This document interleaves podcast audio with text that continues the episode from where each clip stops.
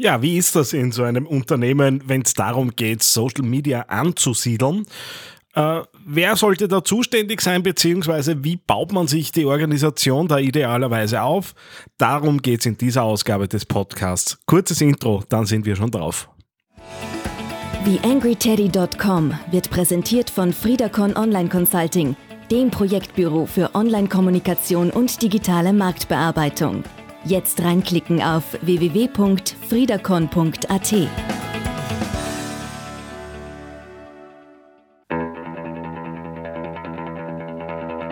TheAngryTeddy.com, Podcast für Social Media, Online-Marketing und E-Commerce. Hier ist dein Host Daniel Friesenecker. Ja, wie gesagt, Verortung von Social Media Agenten im eigenen Unternehmen. Darum soll es in Ausgabe 156 des TheAngryTeddy.com Podcasts gehen. Äh, am Mikro für euch wie immer natürlich Daniel Friesenecker. Freut mich, dass ich es wieder schaffe, äh, einen Podcast aufzunehmen. Ja, die letzten Wochen waren wie wahrscheinlich bei vielen von euch durchdrungen durch die Datenschutzgrundverordnung. Das hat natürlich ein bisschen Zeit gekostet.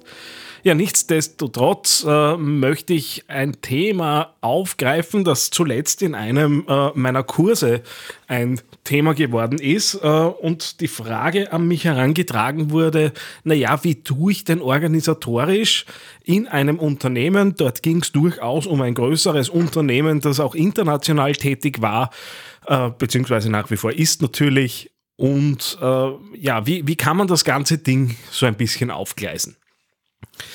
Social Media ist äh, höchstwahrscheinlich äh, in den meisten Unternehmen im Marketing angesiedelt, je nachdem, wie das Ganze dann strukturiert ist, äh, auch mal in einer Fachabteilung für Online-Marketing, wo es denn das schon gibt, beziehungsweise wo es die Größe des Unternehmens zulässt.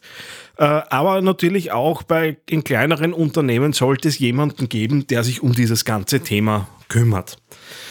Äh, und ja, in Wirklichkeit ist es ja auch relativ banal, wie man das Ganze aufgleisen kann oder sollte, beziehungsweise meiner Erfahrung nach gibt es da so einen Zugang, der in der Regel am besten für Erfolg und für Kontinuität äh, sorgt, nämlich eine Person ist zuständig. Ja, soweit, äh, so wenig überraschend. Aber damit diese eine Person handlungsfähig ist, beziehungsweise diese Stabstelle, die da in der Mitte sitzt, braucht es drumherum natürlich Unterstützer. Der Fachausdruck beziehungsweise das Modell, das äh, da am häufigsten zitiert wird, zumindest äh, ist in meiner Welt das Ding, das, was ich am öftesten sehe dazu, ist das sogenannte Hub-and-Spoke-Modell. Äh, übersetzt geht es also um eine Radnabe, wenn man so möchte, mit Speichen und wenn man das, diese Metapher weiterführt, dann ist es so, dass sich dieses Rad natürlich nur dann drehen kann, äh, wenn es in der Mitte einen fixen Dreh- und Angelpunkt gibt und in weiterer Folge die Speichen drumherum für die Stabilität und natürlich auch äh, für die Möglichkeit sorgen, dass halt hier herum der Rahmen sich bewegt und dadurch das Rad sich überhaupt drehen kann. Jetzt ist es natürlich so, dass ich nicht unbedingt äh, einer Person das ganze Thema umhängen kann und dass natürlich auch diese Speichen, die da nach außen gehen, mitunter nicht genug sein könnten, weil wenn ich jetzt äh, was schon gut wäre und ich weiß auch, das ist in vielen Unternehmen natürlich immer wieder ein Kampf, äh, aber was schon gut wäre in jeder äh, Abteilung jemanden zu haben, der zuarbeitet, äh, hilft natürlich. Aber es kann natürlich auch sein, gerade wenn die Organisationen dann ein bisschen größer werden, äh, dass äh, beispielsweise eine Abteilungsleitung nicht mehr weiß, was im Unterbereichen in der eigenen Abteilung so im Detail passiert, äh, weil natürlich nicht jede Geschichte bis zu den Führungskräften äh, kommt und dementsprechend äh, braucht dann genau diese diese Person drumherum wieder die entsprechenden Zuarbeiter. Das wäre dann das Multiple Hub and Spoke Modell. Ja, aufzeichnen tut man sich das am einfachsten so, dass man in der Mitte einen Punkt macht, außen herum aufzeichnet, wer sind denn die verschiedenen Schnittstellen in den anderen Abteilungen und das Ganze dann einfach verbindet und dann so sichtbar kriegt, wer arbeitet denn wem zu. Das Ganze könnte man natürlich auch missverstehen als ein Hierarchiemodell, wo da in der Mitte ein Chef sitzt äh, oder eine Chefin, die äh, dann eben die Hoheit über alle Inhalte hat. So darf das Ganze natürlich nicht missverstanden werden. Äh, das heißt, das Ganze wird nicht funktionieren wie ein hierarchisches Modell.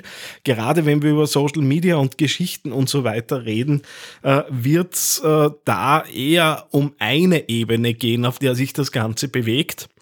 Andernfalls wäre das eigentlich eine Hierarchie wie in klassischen Zeitungen zum Beispiel, wo es natürlich dann auch einen Chef vom Dienst äh, gibt, der dann entsprechend äh, nach unten in Richtung Redakteure, Redakteurinnen äh, dann weiter delegiert und über sich aber auch natürlich nochmal sowas wie eine Chefredaktion sitzen hat. Das heißt, äh, der Praxistipp beziehungsweise das, äh, wo ich am ehesten sehe, äh, dass es funktioniert, ist wirklich jemanden zu haben, bei dem alles zusammenläuft. Natürlich kann das auch eine Teamleitung sein, die dann entsprechend dann wieder, wieder weiter vergibt, wenn eben mehrere Leute in einem Social Media Team sitzen. Bei kleineren Unternehmen ist es halt wie so oft der Teilbereich einer Mitarbeiterin, eines Mitarbeiters die oder der sich dann eben genau um diese Social Media Agenten kümmert beziehungsweise äh, in ganz kleinen Strukturen, wo ein, zwei Personen arbeiten, äh, ja, geht es halt dann natürlich auch darum, dass sehr oft äh, das auch zur Chefangelegenheit natürlich werden muss, weil es ganz klar um die Außendarstellung des Unternehmens geht. Äh, aber auch da wird man sich Mittel und Wege suchen müssen, äh, wie man denn an die Inhalte kommt, äh, weil wahrscheinlich die Kapazitäten es sehr selten erlauben werden, alles für sich selbst zu überlegen bewegen. Und äh, vor dem Hintergrund würde ich da auch wirklich raten, sich äh, halt dann auch externe Zuarbeiter zu suchen, äh, die ja nicht immer Agenturen oder Berater sein müssen, äh, sondern ja auch in einem Partnernetzwerk zum Beispiel draußen liegen können, äh, aber nur durch diese Regelmäßigkeit und äh, durch das klar machen, wie komme ich denn da zu meinen Stückchen rundherum, äh, wird das Ding eben auch mit Leben gefüllt werden. Ja, das äh, war eigentlich so das, was ich euch erzählen wollte. Äh, vielleicht gut zu merken, das Hub-and-Spoke-Modell, entsprechender Link äh, wird natürlich in den Shownotes zu finden sein. Ich werde mich bemühen, natürlich jetzt wieder auf regelmäßigere Art und Weise zu euch äh, zu kommen hier im Podcast. Ist nicht immer ganz einfach, wie ihr wisst. Nachwuchs gekommen im Februar, der hält mich auch ordentlich auf Draht. Und natürlich äh, die FridaCon und die Tribis, die beiden Unternehmen, die da mittlerweile gegründet worden sind. Ja, macht alles äh, natürlich äh, den Tagesablauf ein bisschen straffer. Soll aber nicht heißen, dass das mit dem Podcasten hier nicht weitergeht. Danke fürs Zuhören. Wir hören uns das nächste Mal wieder. Euer Daniel Friesenecker.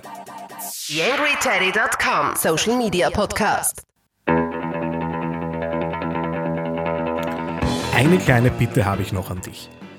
Wie du dir vorstellen kannst, geht ja auch einiges an Zeit in die Erstellung des Podcasts hier auf theangryteddy.com. Wenn du diese Arbeit unterstützen möchtest, dann geh doch bitte auf iTunes und hinterlasse dort eine 5-Sterne-Bewertung oder eine Rezension. Das begünstigt die Sichtbarkeit dieses Podcasts in den Charts und sorgt dafür, dass weitere Hörer auf diesen Podcast aufmerksam werden. Ich würde mich sehr freuen, wenn du mich da ein bisschen unterstützen kannst und dir kurz ein paar Sekunden Zeit nimmst, um da die Bewertung zu hinterlassen. Vielen herzlichen Dank.